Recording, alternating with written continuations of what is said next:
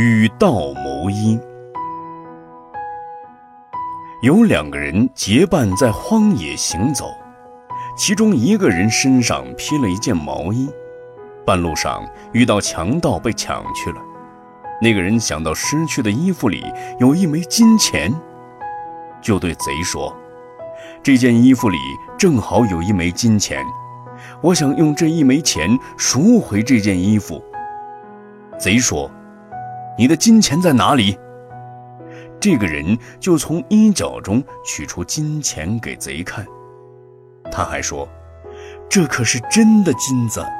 如果你不信，那边草丛中有个好金匠，你可以去问他。”强盗听说草丛里还有人，又把那个人的衣服也抢去了。如此愚人。